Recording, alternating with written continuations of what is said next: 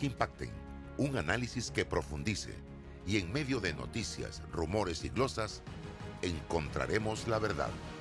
Presentamos a una voz contemple y un hombre que habla sin rodeos con Álvaro Alvarado por Omega Estéreo.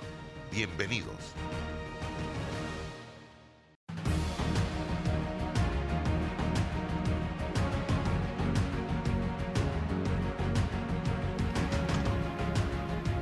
¿Qué tal amigos oyentes de Omega Estéreo en todo el territorio nacional? Amigos que nos sintonizan también a través de nuestras diversas plataformas. Estamos en Instagram, estamos en nuestra eh, plataforma de Facebook, también en la de Omega Estéreo, la de Facebook de Omega Estéreo. Y el programa se graba para que inmediatamente concluya, se sube completo sin editar absolutamente nada a nuestro canal de YouTube, así que lo van a tener o van a tener la oportunidad de verlo en el día de hoy y cuando usted así lo desee.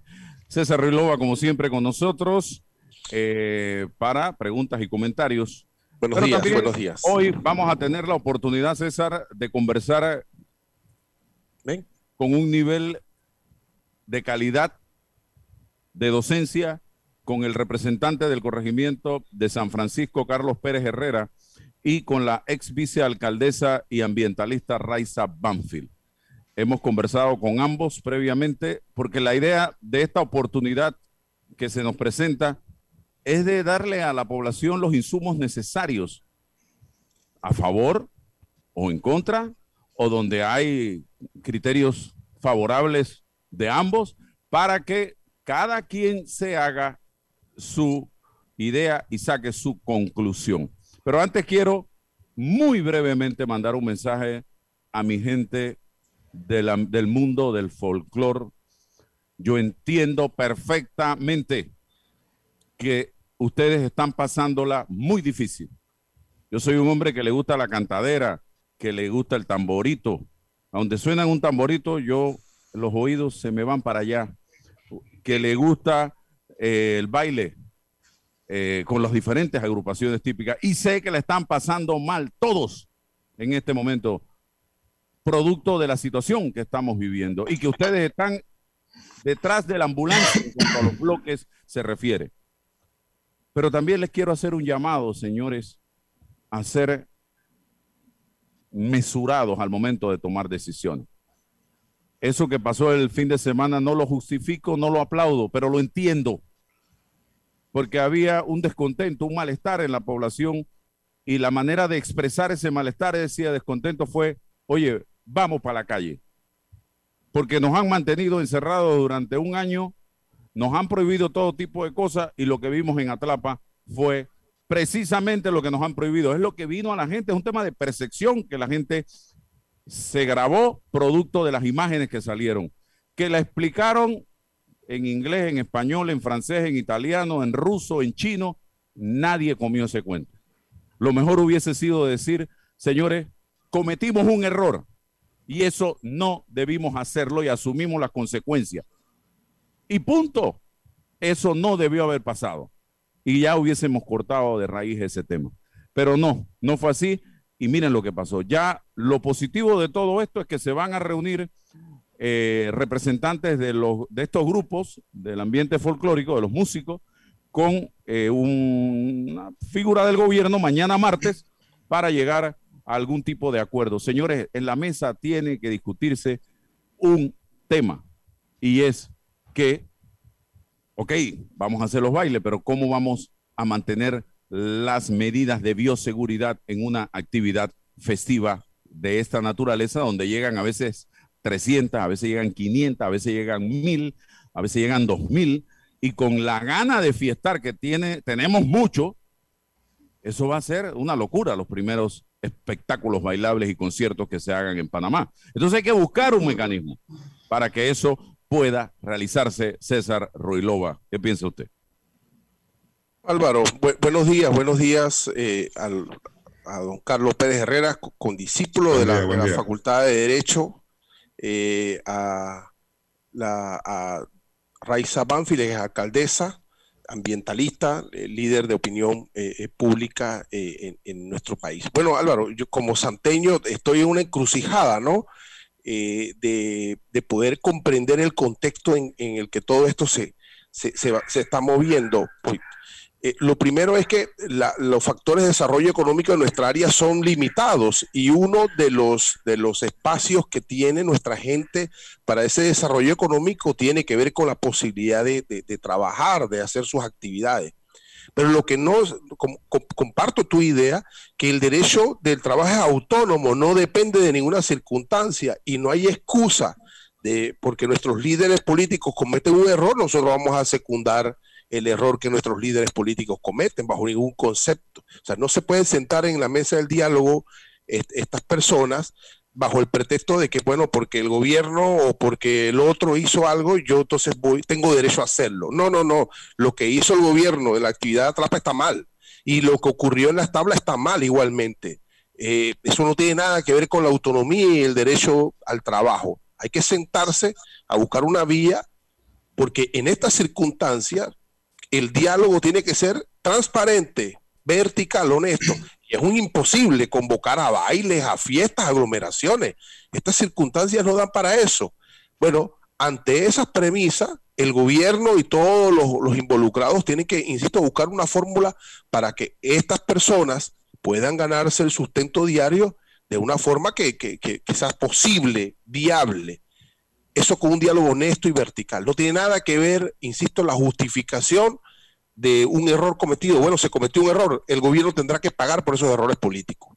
Pero estamos en, bajo otras circunstancias, Álvaro, y lo que tiene que llegar mañana, martes, insisto, es un diálogo sensato, es un diálogo transparente, una conversación sobre lo posible, sobre lo viable y sobre lo que puede ocurrir bajo estas circunstancias respecto a ese rubro de desarrollo económico. Si no se puede por allí, entonces el gobierno tendrá que buscar una alternativa para apoyar, para apoyar a eh, eh, las personas involucradas, eh, insisto, en este aspecto de, la música y, y de los eventos artísticos.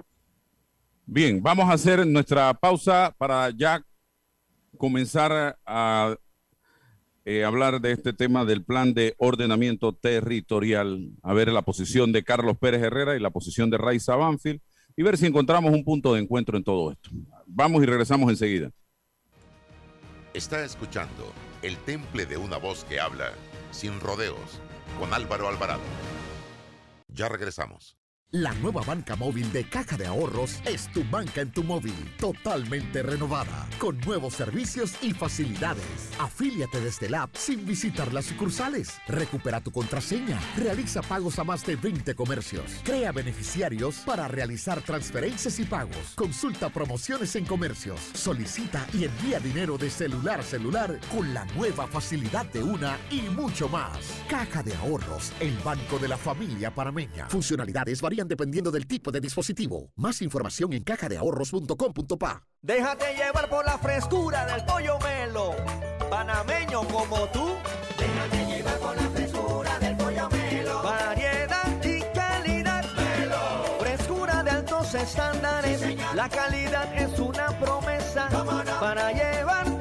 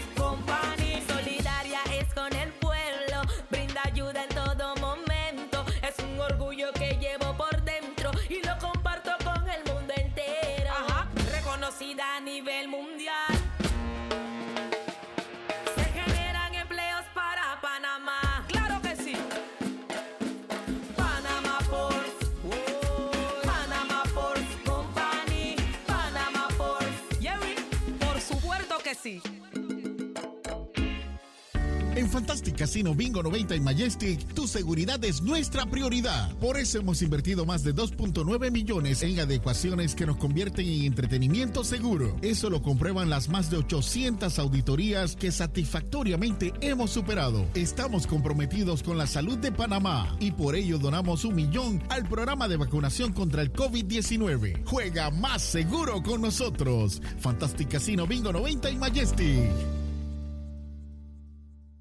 Bueno, me voy a comer con una estrella. Mm. Espérate, ¿y tu esposa sabe? Claro, ella sabe que la estrella del sabor es American Star. Y por eso en la casa comemos delicioso. American Star, el tasajo, jamón, chorizos y embutidos más suaves, económicos y con el sabor que le gusta a todos. ¡Oh! ¿Me invitas a conocer esa estrella? Busca la estrella roja y azul American Star, la estrella de tu cocina. Estamos de vuelta.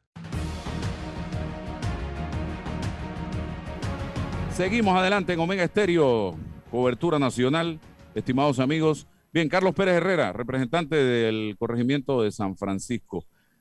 Eh, brevemente, ¿en qué consiste este proyecto que se está planteando y que ha sido el motivo de discusión? Adelante. Hola, buenos días Álvaro, eh, César, arquitecta Banfield y los que nos escuchan por Omega Estéreo y también los que nos ven por, por tu red de Instagram. Mira, Álvaro, antes de yo poder indicarte eso, yo tengo primero y obligatoriamente que decirle a los residentes de San Francisco. Eh, uno, eh, lo dicho por eh, la, la, señora Chávez sobre que se derogó el, el plan de ordenamiento territorial de San Francisco, no es así. Sí se presentó en el borrador un artículo donde planteaba derogarlo. En la Junta de Planificación Municipal, donde yo estoy participando, solicité que eso se eliminara porque si bien es cierto, tenemos que ser incluidos en el plan de ordenamiento municipal, eh, distrital, eh, que mañana se verá en el Consejo Municipal, no podemos derogar el, el, el POT de San Francisco porque ya tenía muchos consensos en todas las áreas. Entonces, primero quiero decir que ese artículo no va, ese artículo fue eliminado. Mañana, cuando se presente, ese artículo no va a estar allí. Uno, para tranquilidad de los residentes de San Francisco, para tranquilidad de la red ciudadana urbana, que eh, una de las propuestas era que no se eliminara. Y con mucha razón aceptamos eso porque tampoco estábamos de acuerdo. Y fue aceptado en la Junta de Planificación Municipal y será llevado al, Consejo sin ser eh, ese, ese, artículo aprobado. Eh, lo que pasó en San Francisco es que se homologaron los códigos de normas de uso de suelo al plan de ordenamiento territorial presentado. Eh, pero el principal cambio, Álvaro, y a los residentes de San Francisco, es que se limita la densidad. El plan de ordenamiento territorial de San Francisco no contaba con un límite de densidad. Tampoco es cierto lo de la altura. La altura también se limita de acuerdo a, las unificaciones por área. Las zonas residenciales se mantienen, lo que es Villalilla, Loma Alegre, eh, Altos del Golf, se mantienen con área de zona eh, de densidad baja residencial, como se planteó en el plan de ordenamiento original de San Francisco. Lastimosamente, el plan de ordenamiento territorial de San Francisco anterior desprotegió a la comunidad porque no había ni siquiera límite de densidad. Ahora el límite de densidad se está basando en 2.000 personas por hectárea, que es lo que la bonificación actual eh, eh, podía, hasta, hasta, podía darle a, a los promotores. Ya la bonificación se elimina por completo en el artículo 88 del proyecto de acuerdo municipal. Y ya los, los próximos proyectos que se vayan a dar en San Francisco no pueden eh, tener más de 2.000 personas por, por hectárea como densidad, como sí lo dejaba el plan de ordenamiento territorial anterior de la administración del alcalde Blandón. Podía ser 4.000, 5.000, 6.000, 10.000 personas por hectárea. Por eso yo estoy apoyando este plan de ordenamiento territorial, porque no solamente está limitando la altura, sino también la densidad. En el caso que, me dices del, plan de ordenamiento territorial distrital, este plan de ordenamiento territorial inicia en el 2017, cuando se, se, se firma con la empresa, el grupo Suma, por, un, eh, por una cantidad de 3.4 millones de dólares, un plan estratégico distrital. Se hicieron más de 23 talleres, se hicieron consultas a nivel de distrito, ni con los gremios. La Junta de Planificación Municipal cuenta con dos miembros de la sociedad civil. Uno que es sugerido por la Red Ciudadana Urbana de la señora María Chávez, que participaron en todos estos talleres y participaron en todas las reuniones, 48 reuniones de la Junta de Planificación Municipal se hicieron, donde está presente el representante de la Red Ciudadana Urbana, no solamente el de la Red Ciudadana Urbana, también está de la Sociedad de Panameños Ingenieros y Arquitectos, está de la Universidad de Panamá, está también, por supuesto, la arquitecta Paulina Voz en representación pues, de, la, de, la, de la Alcaldía de Panamá, dos representantes de corregimiento. Recuerda que ese plan eh, se presentó a finales de la gestión Blandón, se presentó en el mes de junio, o sea que han habido dos juntas de planificaciones distintas viendo este plan. Sin embargo, es la misma empresa del 2017 a la actualidad que continúa, que, presentó el plan. Se hicieron los talleres, se hicieron las consultas, eh, se llegó a consenso, pero al final la Junta de Planificación, por supuesto, son técnicos, ya te dije de, de qué áreas son, también del MIBI, están presentes, y decidieron hacer algunos cambios, como cuáles, como el límite de la densidad, que eso no lo presentaba el proyecto de San Francisco, por ejemplo, que para mí es lo más importante y por lo cual yo apoyo este plan. Podemos llegar a acuerdos o tener desacuerdos en otros temas, pero es lo más cercano a la realidad de que no podemos seguir construyendo en una área solamente de la ciudad. No podemos seguir teniendo San Francisco o Bellavista, ahora Betania, como área solamente donde se puede construir. Tenemos que darle eh, zonificaciones a áreas como en las cumbres, en Chilibre, eh, en, en, otras áreas de la, de la de la ciudad para que se pueda construir ordenadamente. Lo que ocurría antes, y cuando digo antes, en dos periodos anteriores, es que el MIBI, cuando controlaba eh, los cambios de uso de suelo, porque la Junta de Planificación solamente recomendaba que se cambiara o que no se cambiaran los usos de suelo, pero el MIBI arbitrariamente lo hacía en una oficina eh, sin prácticamente consulta ciudadana, y ahí alteraban los usos de suelo y se, alteraban los usos de suelo por terreno. Acá el plan de ordenamiento territorial, que ha sido una continuidad a lo que inició el, el alcalde Blandón, es, es poner los usos de suelo por área, no por terreno. Por eso es que no vamos a poder tener un taller al lado de una escuela o un bar al lado de una iglesia, como se ha visto en la actualidad. Y no solamente es la Junta de Planificación o el director de Obras y Construcciones o el alcalde los responsables de que este proyecto se cumpla.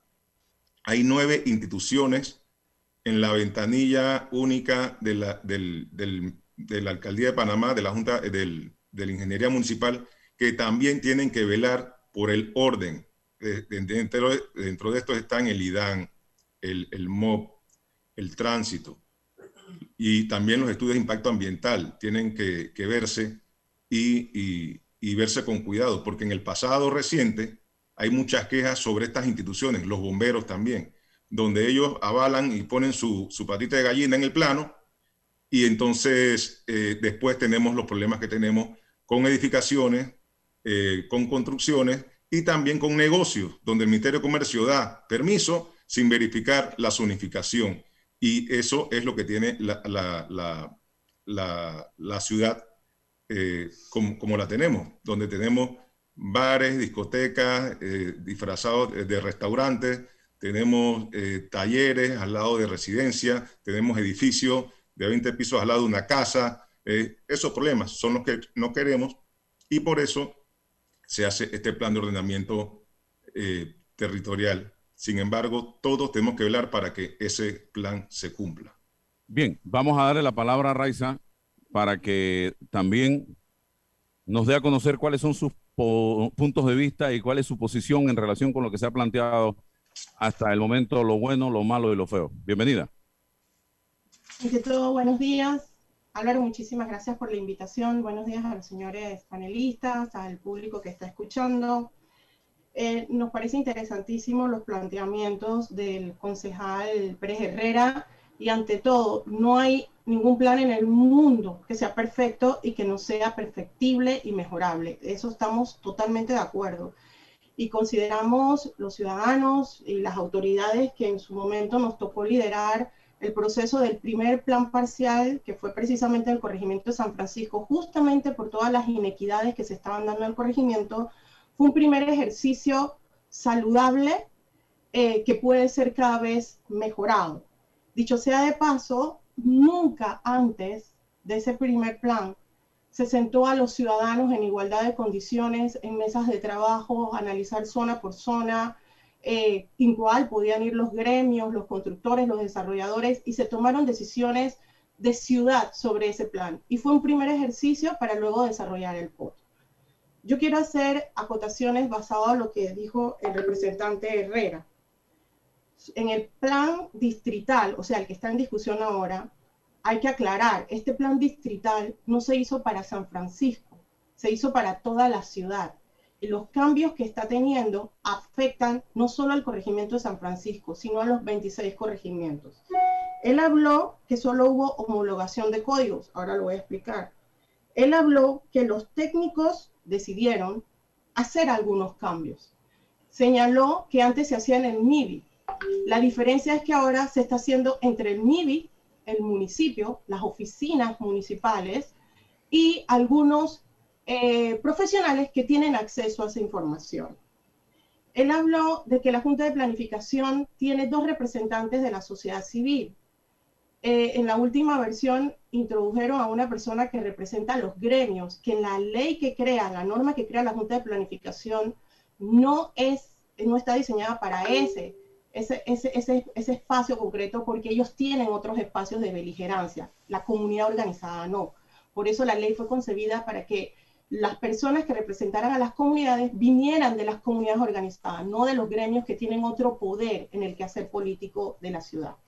Dicho esto como marco general, me parece importante que el representante empezara con lo del artículo 82 que decía la derogación del plan. ¿Por qué esto es tan grave? Y él reconoce que en efecto sí estaba.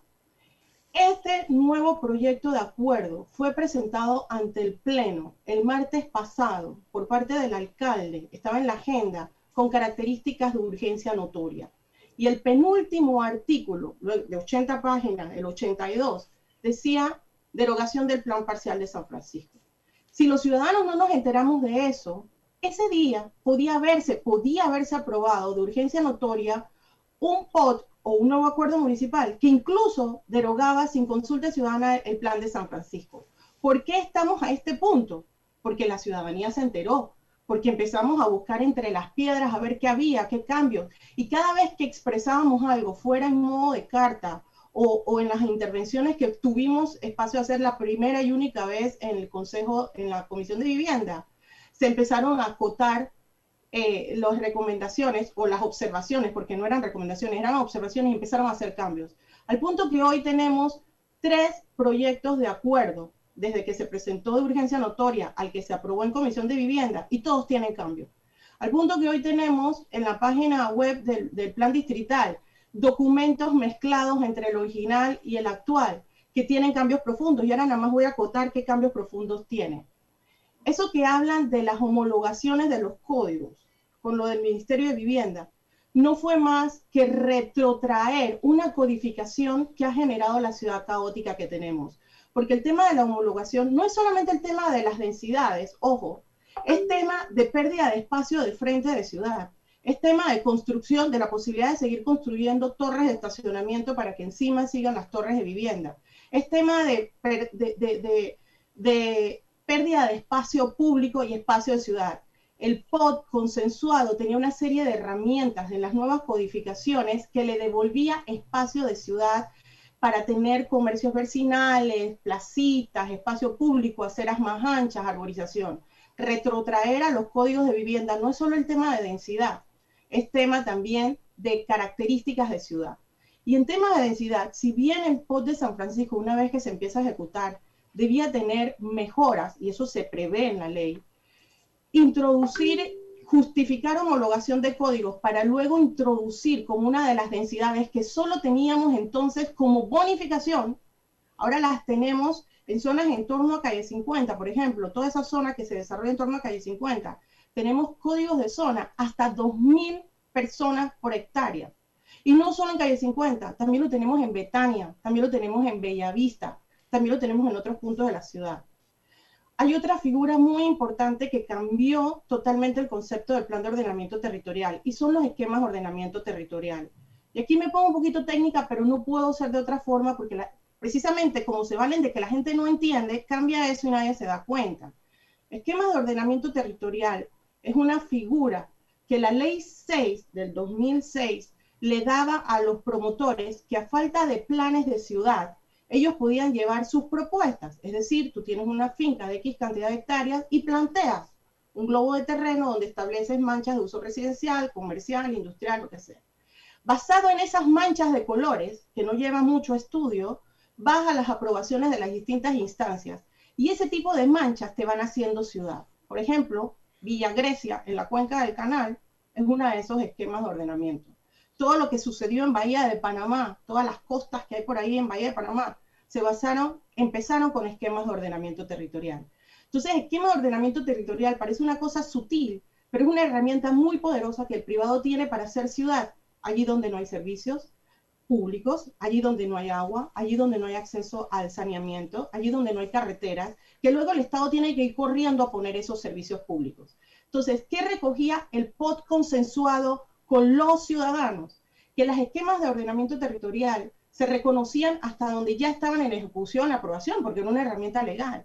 Pero a partir del POT ya no había más esa figura, porque ya tenías un plan identificado dónde, cómo crece la ciudad, hacia dónde, bajo qué densidades, bajo qué condiciones, el límite urbano, el límite rural, las zonas de transición, las zonas de protección. Por eso digo, el POT es mucho más allá que codificaciones de tantas personas por hectáreas en un punto.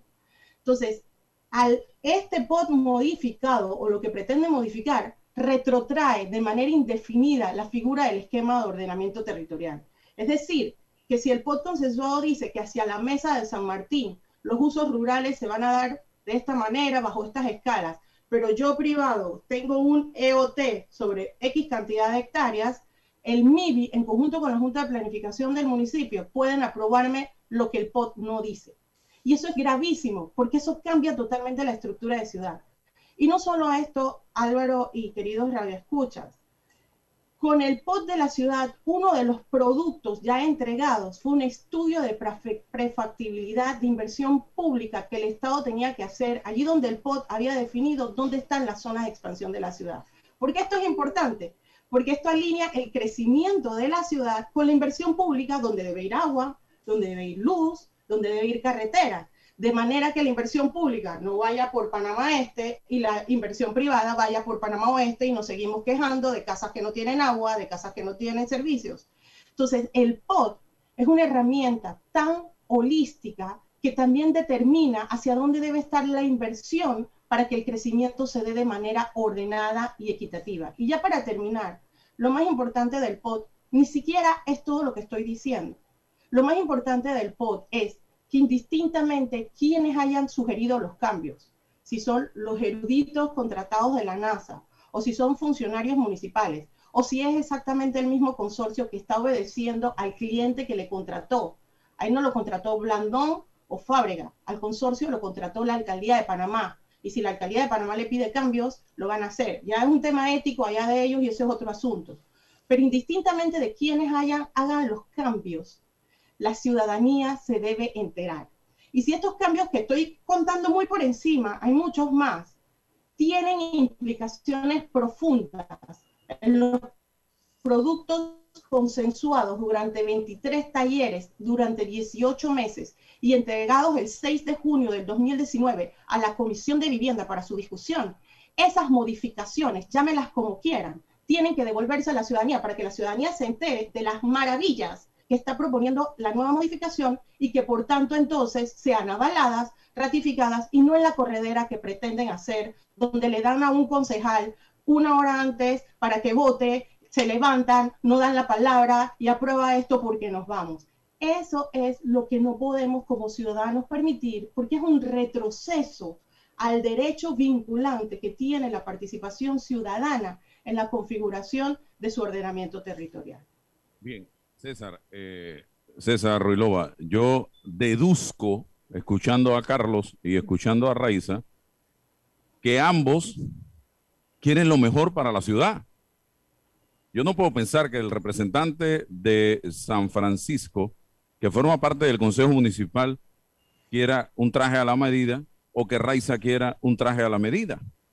Entonces, si ambos argumentos y de todos aquellos que están interesados en diseñar una mejor ciudad, en hacer de esta una mejor ciudad, nos sentamos y empezamos a trabajar en ello, evidentemente lo vamos a lograr, porque yo veo que hay más cosas que nos pudieran unir alrededor de esa nueva ciudad que queremos que cosas que nos separan. ¿Qué piensa usted, don César? Sí, eh, eh, hay varios puntos que, quisiera abordar. Eh, es un debate el que tenemos y, como debate hay algunas anotaciones que, he tomado.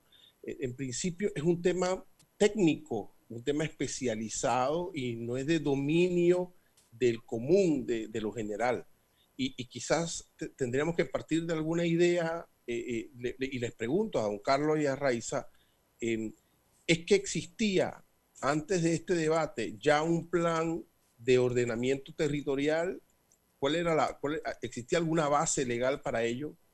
¿Qué diferencia existe entre el plan distrital y el de San Francisco en materia jurídica? ¿Tienen la misma connotación jurídica o el plan de San Francisco está inmerso dentro del plan de ordenamiento territorial distrital? Eh, ¿Cuál es la visión? O sea, em, entiendo que eh, em, en la meditación del señor Blandón se, debatieron con distintas áreas, en distintos talleres, este plan que heredó la meditación del señor Fábrega y ahora se pretende incorporar unas modificaciones. Estas modificaciones atienden a otra estrategia, a otra visión de urbanismo. Eh, es técnica, es política, hay discrepancias de visiones políticas, de qué se trata cómo queda la sociedad civil no entendiendo esto y esperando que se le involucre eh, en un diálogo especializado, porque partimos de ideas que ya ustedes dominan, pero el resto no dominamos. Entonces, eh, eh, me parece que hay una necesidad de informar desde lo más básico, de lo más elemental, de qué estamos hablando. Frente a esta iniciativa en el orden municipal, Entiendo que existe una ley del 2006. ¿Qué relación tiene esa ley del 2006 con la actividad de, debate que se está generando a nivel municipal? ¿Cuál es esa relación? ¿Y cómo, cómo, cómo queda todos los, organismos de entidades públicas, MIBI, el municipio, eh, eh, los arquitectos, los ingenieros, todas estas personas involucradas en este plan de ordenamiento, el ANAN, qué sé yo. Hay como muchas lagunas para poder eh, involucrar efectivamente a nuestro pueblo, por lo menos en el área distrital, en este debate. Se los dejo ahí para ver si me ayudan. yo, eh, nada más quisiera hacer una... perdón, concejal, tiene la palabra. Eh, continúe, arquitecta. Gracias. Yo nada más quisiera hacer una acotación, licenciado Ruilova. Los elementos técnicos de un plan en efecto, son técnicos y especializados. Pero un plan de ordenamiento territorial es de dominio público. Y en todas las ciudades donde se realiza, el elemento más importante de, esa elaboración es la participación ciudadana. No subestimemos por ningún momento la capacidad que tienen los ciudadanos de entender su ciudad y de aportar en ella. Y se lo digo, el proceso de 18 meses de consultar en talleres desde Panamá Norte, Panamá Este, Panamá Centro, con gente que venía de la mesa, de Pacora, de Juan Díaz, de Don Bosco, que entienden los problemas que tienen de falta de servicios públicos, etcétera, y que lo volvertían en la mesa para que con temas, con herramientas técnicas se les devolvieran respuestas. Fue un ejercicio agotador, políticamente desgastante, pero tremendamente enriquecedor. Porque cuando esa herramienta terminó, la gente había consensuado un modelo. La cosa, y al punto es que eso no era una noticia como es hoy. ¿Por qué? Porque la gente estaba participando. ¿Por qué hoy es noticia? porque le cerraron la puerta a la gente para participar. Por eso es que estamos aquí sentados discutiendo. Antes, estas discusiones se daban en salones, en talleres, en parques, con la gente hasta consensuar un modelo que, como dice la ley, puede ser mejorado y corregido. La ley 6 de ordenamiento territorial del 2006 preveía que se hicieran los planes de ordenamiento territorial bajo ciertas circunstancias que debían tener los municipios, juntas de planificación, dirección de desarrollo, etc. Una vez que el municipio de Panamá tiene esas herramientas y con la ley de descentralización que da todavía más directrices sobre la línea, empezamos esos procesos y por primera vez hubo un proceso inédito en la construcción de eso. Y el aporte de los ciudadanos fue totalmente aleccionador y enriquecedor. Entonces, el punto no es que se cuestionen si estas modificaciones son buenas o malas, o son de técnicos o son de carácter profesional. Lo que se decide sobre la ciudad lo impacta a usted, me impacta a mí, impacta a la señora María González de Pascora. Entonces, lo que dice la ley es que los ciudadanos tienen derecho a participar y a conocer de esas modificaciones. Nadie está diciendo que los códigos IMZ8 lo propuso la señora Juana Ríos. No, eso lo propuso un arquitecto. Pero una vez que se presentan, se discutieron, se mejoraron, se corrigieron. Entonces, aquí el punto medular, y no nos desenfoquemos, no es una discusión técnica, es una consulta ciudadana de lo que fue modificado en un producto entregado a la Comisión de Vivienda del Consejo Municipal totalmente con proceso de participación ciudadana vinculante. Álvaro, sí, gracias. Eh, justamente lo que dice la arquitecta es cierto y la ley permite también hacer los cambios y por supuesto que los cambios no lo estamos haciendo los políticos, lo hicieron los técnicos, lo hicieron los arquitectos, lo hicieron los ingenieros, lo hicieron los que eh, participan en la Junta de Planificación Municipal donde, vuelvo y repito, esto no fue nada inconsulto. La Red Ciudadana Urbana tiene su representante en, la Junta de Planificación Municipal, tiene derecho a voz y voto. Y y sí se incorporó otra persona a la sociedad civil, porque para mí la sociedad civil somos todos, porque nadie puede decir que en una sola organización se concentra toda la sociedad civil, porque eso no es cierto. Y sí se incorporó un miembro de los gremios de los promotores. Y justamente es necesario porque como yo voy a discutir algo donde también afecta o la persona que va a invertir en la ciudad, invertir en el país, no sea participe, también hay que escuchar a estos miembros. Entonces, eh, por un lado. Por otro lado, como ella lo dijo, en la ley 6 permiten hacer cambios y justamente se hicieron algunos cambios, algunos cambios, la gran mayoría de los cambios, de, la gran mayoría de lo consensuado se mantiene, es igual. Aquí lo, más importante es el límite de densidad, en mi concepto. La zona, mira, la, representante de Juan Díaz, porque participa en la, en la comisión de, vivienda, eh, hizo preguntas a los técnicos, hizo preguntas también a, las personas del grupo Suma que hicieron el, el, plan, diseñaron el plan para, para su estudio.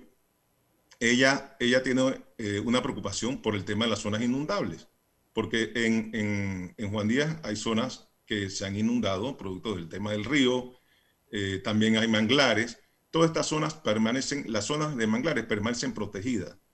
Eh, y ella quedó satisfecha de la información que se le dio y por eso aprobó en la, en la Comisión de Vivienda. Por ejemplo, las otras zonas importantes o, de reserva como el, el, en San Felipe, en Panamá la Vieja, se mantienen. Ahí no hay cambio. Y no es cierto que hay cambio ni en, en el tamaño de las aceras, ni en, la, en el límite de altura, eso se mantiene.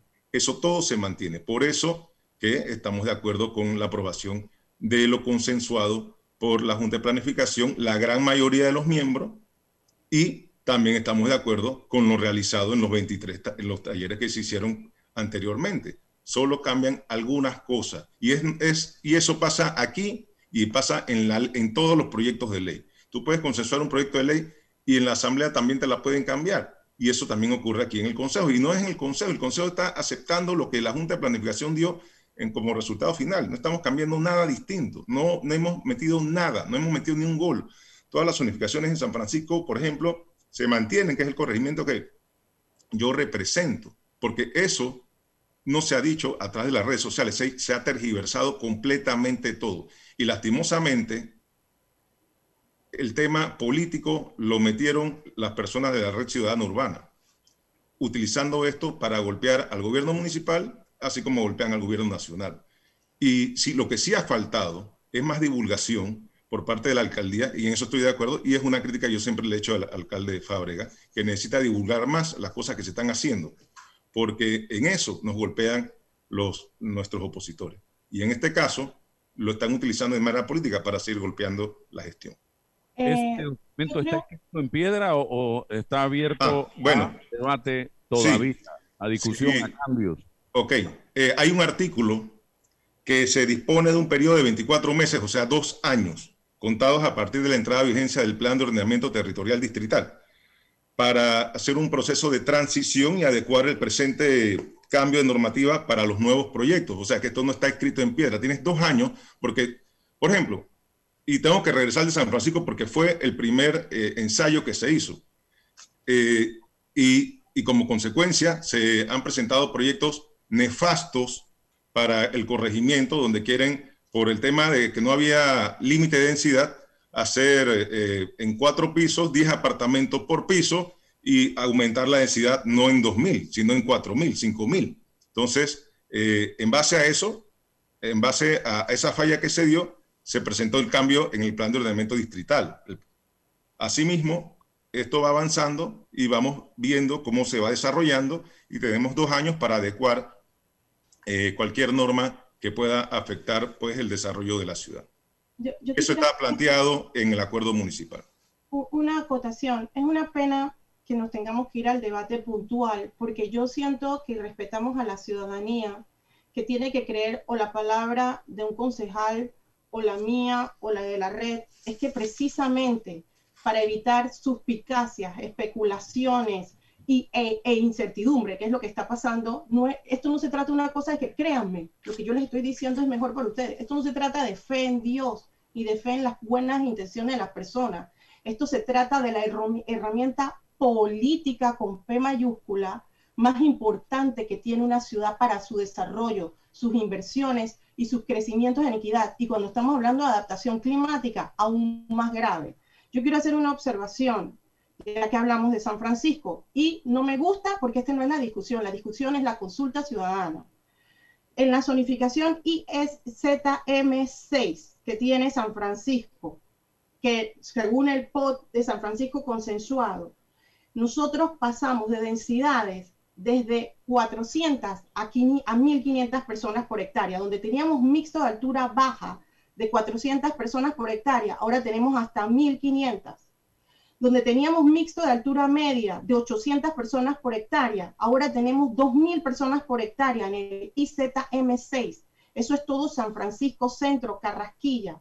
¿Por qué pasamos de densidades que estaban consensuadas en el POT parcial de 400 personas por hectáreas a 1500 de- en el mixto de altura, eh, de altura baja? Vamos a decir que es mejor. Tal vez alguien decidió que podía ser mejor. Pero si tú tienes un POT aprobado en ejecución, en vigencia, estas no son modificaciones menores, estas son cosas serias.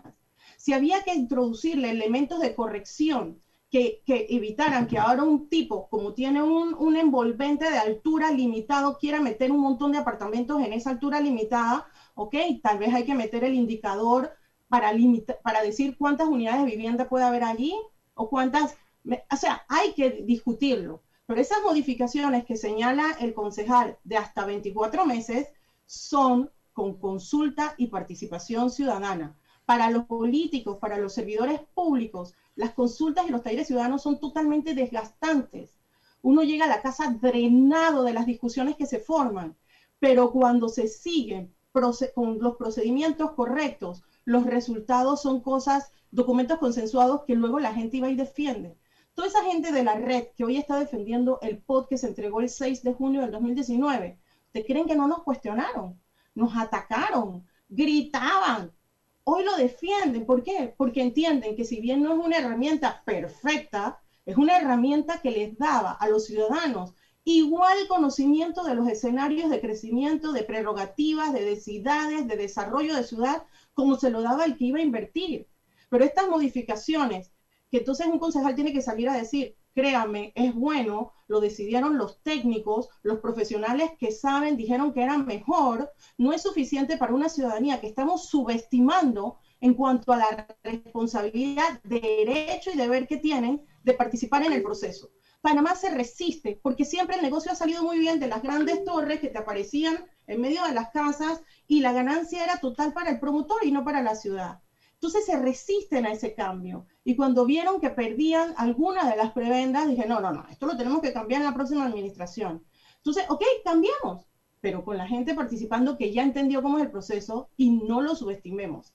Hay herramientas técnicas, pero el conocimiento de la ciudad es de dominio público y es derecho y deber de los ciudadanos estar enterados de qué se les está presentando. Los cambios no son de forma, los cambios no son menores, los cambios son de fondo y, transforman el territorio tremendamente. Y estas mismas densidades que estoy hablando para San Francisco están ocurriendo en el Camino Real de Betania, están ocurriendo en el Cangrejo de Bellavista, que lo llevan hasta 2.000 personas por hectárea, están ocurriendo en áreas como Parque Lefebre y la gente ni sabe, porque no les han ido a consultar ni a explicar.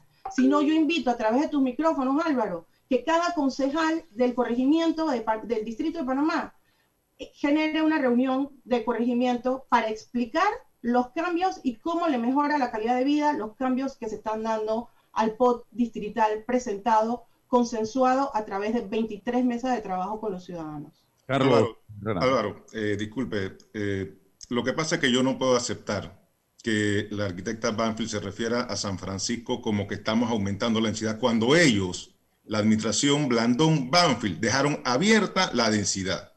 La dejaron totalmente abierta. Aquí se pone un límite de 2.000 personas por hectárea. Ellos la dejaron abierta, totalmente abierta. Hubiera podido ser 10.000. Entonces ella ahora está criticando algo que ellos no pudieron hacer en la administración pasada y que lo estamos mejorando. Es por, un lado. Y por lo otro, vuelvo y repito, es que decir una cosa, eh, medias verdades, es también como medias mentiras. Y vuelvo y repito, los límites de altura se mantienen. Lo consensuado, la gran mayoría lo consensuado por los residentes en esos talleres, en esas 48 reuniones que hubo con participación de la red ciudadana urbana, se mantiene se pone un límite a la densidad y se elimina la bonificación que, que permitía que llegara de 1.500 a 2.000 eh, personas por hectárea. Ya eso queda eliminado. Entonces, el, el plan para mí y para muchos concejales y para muchos profesionales, porque yo no puedo venir aquí, Álvaro, a decir que el plan es bueno solamente por lo que me dijeron. Yo también eh, planteé el proyecto a técnicos, a ingenieros importantes, eh, promotores importantes y técnicos importantes de, Panamá que me dieron sus recomendaciones. Y en la mayoría están de acuerdo. El propio arquitecto Álvaro Uribe, que es la Red Ciudadana Urbana, que es, parte del grupo Suma, él mismo lo están atacando ahora diciendo que él, y, lastimosamente colegas de él, miembros de la Red Ciudadana Urbana, lo, lo, señalan como si estuviera protegiendo a los promotores de este, de este país. Estamos saliendo de una pandemia. Digo saliendo porque ya llegaron las vacunas. Estamos saliendo de una pandemia. Aquí lo que necesita el país es generar, generar ingresos, generar construcción. De manera ordenada, estamos de acuerdo. Tú sabes, Álvaro y César, que me conoce desde hace más de 20 años, que yo siempre he luchado por los intereses de los residentes. Yo estoy en contra de esas arbitrariedades de poner bares disfrazados de restaurantes en áreas que no corresponden. Yo siempre he luchado por eso. Llevo 15 años luchando por eso. Y en el corregimiento de San Francisco se hicieron muchas consultas antes del post de San Francisco, se hacían consultas ciudadanas en la iglesia de Guadalupe, en la biblioteca eh, del, Parque Omar, en la Junta Comunal de San Francisco, en la iglesia San Francisco de la Caleta. Siempre hemos dado la cara y hemos hecho consultas sobre las cosas que hay que cambiar. No voy a dejar de, de, de, de cambiar mi forma de hacer política. Yo de frente digo las cosas y también defiendo lo que pienso que es correcto. Y vuelvo y te repito, este plan es lo mejor que hay para la ciudad, para poder desarrollar la ciudad de manera ordenada. Sí, a mí me parece fantástico. Yo lo aplaudo, eh, concejal, por todo su, su compromiso con su comunidad y vamos a decir de verdad que ustedes en este momento las modificaciones que están introduciendo a través de las personas que sea son mucho mejores que, los que, que lo que el POT anterior arrojó. Perfecto, se lo reconozco, son mejores. Si son tan buenas y tan mejores, vamos a la consulta ciudadana. Vamos Pero a que ya se consultó, ya se consultó, ya se hicieron todas las consultas. tú lo que quieres es atrasar que no haya, que, no haya crecimiento. No, no, no, pero es que no es cierto, pero es que vas a seguir diciendo una mentira mil veces, va la persona piensa que es verdad. Eh, mantengamos yo no lo interrumpí. Yo no lo interrumpí. No, yo no, pero es que, es que has dicho lo mismo 20 veces y estás diciendo la misma mentira yo, de nuevo. Yo no lo llamo de tú, yo lo respeto. Usted, ah, disculpe. Permíteme, eh, eh, don Carlos, voy a preguntarle a la licenciada Raiza, a la ingeniera, a la arquitecta. Usted dice que no se han hecho consultas. ¿Hay evidencias de dónde no se han hecho las consultas? Álvaro, reitero, lo que se aprobó tanto para el POT de San Francisco, que está vigente y en ejecución, con los errores o defectos que pudiese tener, más lo que se llevó y se presentó del POT distrital, llevó consultas con procesos consensuados. Lo que se está proponiendo dentro del POD distrital, que son modificaciones que, el, que el concejal dice, como no había límites, le metimos límites, habían límites. Según el POD, las codificaciones tenían límites. No había límites en el de San Francisco. Déjeme terminar y usted. No había límites, es que no había límites en el de San Francisco. Me deja terminar y usted me corrige. Estamos hablando de que no estamos hablando de que las modificaciones establecidas en el nuevo POT no han ido a consulta. Eso que él está diciendo, al final es su palabra contra la mía. Y eso no es lo que requiere un POT. Esto no es de que me crean a mí o de que le crean a él. Esto es de que la ciudadanía valide y verifique eso. Y de la misma manera en que el POT se aprobó, podamos ir a las modificaciones. Eso es todo lo que pedimos ciertamente pueden ser mejores, pero eso no tiene que ser porque alguien lo dice, tiene que ser porque la gente lo valide. Y eso lo dice la ley de descentralización y lo dice toda la normativa que crea los planes de ordenamiento territorial. Si es tan bueno, ¿por qué no lo llevamos las modificaciones para que la gente le entienda? Eso es lo que la gente está pidiendo. Por eso estamos aquí sentados. Si no, esto no sería noticia. Entonces no se trata de aprobarlo mañana a, ah, rápido, porque es bueno, sino que se trata de que la gente esté cierta que las modificaciones que se están incluyendo son las correctas y consensuadas con la población. Eso es todo lo que estamos diciendo. Yo aquí no estoy cuestionando si sus medidas son mejores o peores. Estoy cuestionando un proceso que ya la gente se involucró, participó, generó un producto y que ahora reclama participación de la misma medida. menos se equivoca, don Carlos Pérez Herrera ¿Qué tiene de malo retomar las consultas para las cosas que se han planteado ahora? ¿Usted ve eso mal? No, para nada, pero es que ya las consultas se hicieron. Lo que pasa es que quieren volver, lo que quieren es atrasar que no se haga nada. Y lo están haciendo por política pura. Aquí se hicieron más de 48 reuniones después de los talleres.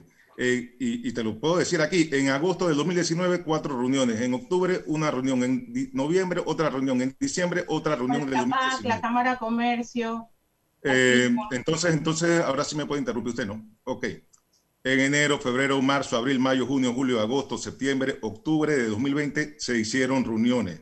En el 2021, en enero, febrero y marzo, también se hicieron reuniones con la Junta de Planificación, donde nuevamente tengo que indicar la red ciudadana urbana tiene miembros que tienen derecho a voz y voto. Y si ellos ignoraban todo lo que se estaba haciendo, es porque su representante no les dijo lo que estaba pasando. Pero aquí ese representante participó en todas las reuniones. Y no solamente ese, el de la Universidad de Panamá, que también tiene sus observaciones sobre el POT, porque no todo el mundo está de acuerdo 100% con, con el plan y, y, por supuesto es su derecho. Y él técnicamente explica su posición y pero también los otros técnicos explican la suya, y también el, el, el MIBI tiene su participación y los otros miembros de la Junta de Planificación. O sea que este proyecto, este proyecto de acuerdo presentado ante el Consejo, tenía pleno conocimiento la red ciudadana urbana diciendo que ahora ellos dicen que lo desconocían. Eso es totalmente falso. Hay, hay, una observación clara que no se ha hecho. La ley de participación ciudadana no reemplaza un procedimiento por otro. O sea, los procesos de junta de planificación, con este momento un solo miembro de la comunidad, de la comunidad organizada dentro. El otro representa a la Cámara de Comercio, la construcción, que también es un ciudadano, pero tiene distintos intereses a los que representa la comunidad. Ese proceso de, de discusión allí no reemplaza las consultas ciudadanas. En efecto, hubo muchas reuniones en APEDE, en Espía, en Cámara de Comercio, pero cuando el plan de ordenamiento de la ciudad se empezó a discutir, también eh, en la administración pasada hubo reuniones en la Cámara de Comercio, en la PEDE, en la espía, en todos los gremios, pero eso no eximió las consultas amplias, los talleres ciudadanos, donde también podían participar miembros de estos gremios. Entonces, yo estoy hablando 100% las palabras del, del concejal Pérez Herrera. Maravilloso que las modificaciones sean mejores, pero reuniones dentro de la Junta de Planificación con un miembro de la red ciudadana, que entonces de paso la red ciudadana tampoco representa a 26 corregimientos, hay muchas organizaciones comunitarias que no las puedes reunir en la Junta de Planificación, tienes que irla.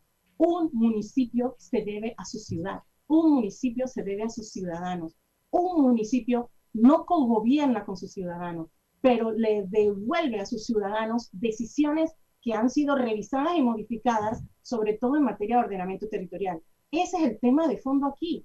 Aquí no está en que quien decide las modificaciones era mejor o peor que quien las presentó originalmente. Aquí está el tema de validarlo a través de consulta. Dicho sea de paso, si tú comparas los dos proyectos de acuerdo, el presentado en el 2019 y el recientemente aprobado en Comisión de Vivienda, son dos proyectos de acuerdo con frases, párrafos, artículos, eliminación de glosario, eliminación de instrumentos que estaban como eh, políticas de suelo, políticas, eh, la, la, visión de territorio y una serie de herramientas que gestionan el territorio eliminadas, por tanto se convierten en dos proyectos de acuerdo diferentes.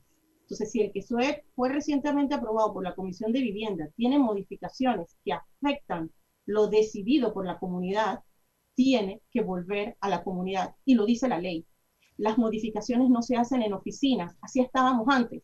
Y todo el mundo con la incertidumbre de qué pasó, que, ah, porque el que tiene acceso a la información privilegiada tiene acceso al poder.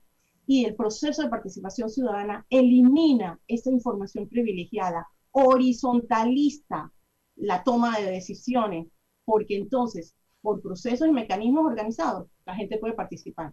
Hoy, el que no participó no se puede quejar, porque eso estuvo en la web, estuvo en el patio del municipio exhibido por dos meses, la gente llegaba, observaba, hacía sus recomendaciones, lo mandaba por correo, se reunían las oficinas, todos, para todos. Entonces, ese proceso de modificaciones, que son válidas, pasaron año y medio desde que se presentó, está bien, pero no puede ser discrecional y no puede ser que créanme, es mejor, créanme, me lo dijeron los técnicos especializados. No, esto tiene que ser transparente, y ante la transparencia no cabe duda. Y ante la transparencia hay mayores certezas para la ejecución de un plan que nos va a afectar la vida a todos. Pero no nos quejemos. Ay, pero ¿de dónde salió este edificio? O esta, yo no sabía. No, no, no, es que eso se decidió en una modificación y consulta. Ese es el producto. Pero claro, eso no, eso no es cierto. Yo no estoy hablando solo de San Francisco, estoy hablando, de 26 corregimientos. La zonificación no afecta la zonificación. Solo, solo para la reflexión de, de, nuestros líderes políticos y de la sociedad civil. Eh, eh, la naturaleza de lo que se está debatiendo aquí es un instrumento, es un instrumento para el desarrollo humano, una ley, un acuerdo, que, que no tiene fin en sí mismo. Eh, el decir que este acuerdo va a generar un rédito político para uno u otro sector no tiene ningún sentido, sino para el desarrollo eh, eh, de nuestra gente. Y en, en virtud de eso, eh, si es para el desarrollo de nuestra gente, consultarlo una vez, consultarlo dos veces, consultarlo las veces que sea, eh, pienso que es lo oportuno en este sentido. En cualquier momento, eh, enfrentar esa posibilidad frente al formalismo de la ley o frente a la interpretación de la ley, me parece que, no tiene sentido. El fin es consensuar un instrumento para el desarrollo humano, en este caso el urbanismo para nuestra gente. Y, lo otro tiene que ver con, yo jamás he dudado de la inteligencia de nuestro pueblo, para nada, pero a veces hay aspectos y materias de debate que concentran un grupo específico de nuestra población porque quizás manejan y se interesan. La idea en esta dinámica es incorporar al mayor número, número de personas, de asociaciones que no se han incorporado hasta el momento, que no comprenden los, los tecnicismos y, e ir sumándolos a esta realidad. También así como exigimos espacios de participación en las estructuras formales, también tenemos que incentivar a través de la información elemental básica a otros sectores de nuestra población para que se puedan incorporar en este debate, porque igualmente serán afectados. Era Bien. una reflexión final. Se nos acabó el tiempo. Quiero agradecer eh, a Carlos Pérez Herrera, representante de San Francisco, a Raiza Banfield de la sociedad civil, exalcaldesa, es vicealcaldesa, perdón, también por participar en el día de hoy. Don César, a usted también. Y ojalá sigamos debatiendo. Yo creo que esto es sumamente importante para lograr los consensos, los entendimientos y que tengamos un buen plan de ordenamiento territorial que salga de cada uno de los residentes del distrito capital, que allí esté el sentir de todos y cada uno de los residentes del distrito capital. Gracias, bendiciones para todos y sigamos Gracias a adelante. ustedes, que tengan Gracias. buen fin de semana. Saludos. Gracias. Gracias, gracias Álvaro. La información de un hecho se confirma con fuentes confiables y se contrasta con opiniones expertas. Investigar la verdad objetiva de un hecho necesita credibilidad y total libertad. Con entrevistas que impacten, un análisis que profundice y en medio de noticias, rumores y glosas, encontraremos la verdad. Presentamos a una voz contemple y un hombre que habla sin rodeos con Álvaro Alvarado por Omega Estéreo. Gracias por su sintonía. Un medio que cumple su palabra dice toda la verdad. Credibilidad, imparcialidad, libertad, transparencia. El siglo y la estrella de Panamá tienen la palabra. En Caja de Ahorros estamos para apoyarte. Educadores, policías, doctores y enfermeros de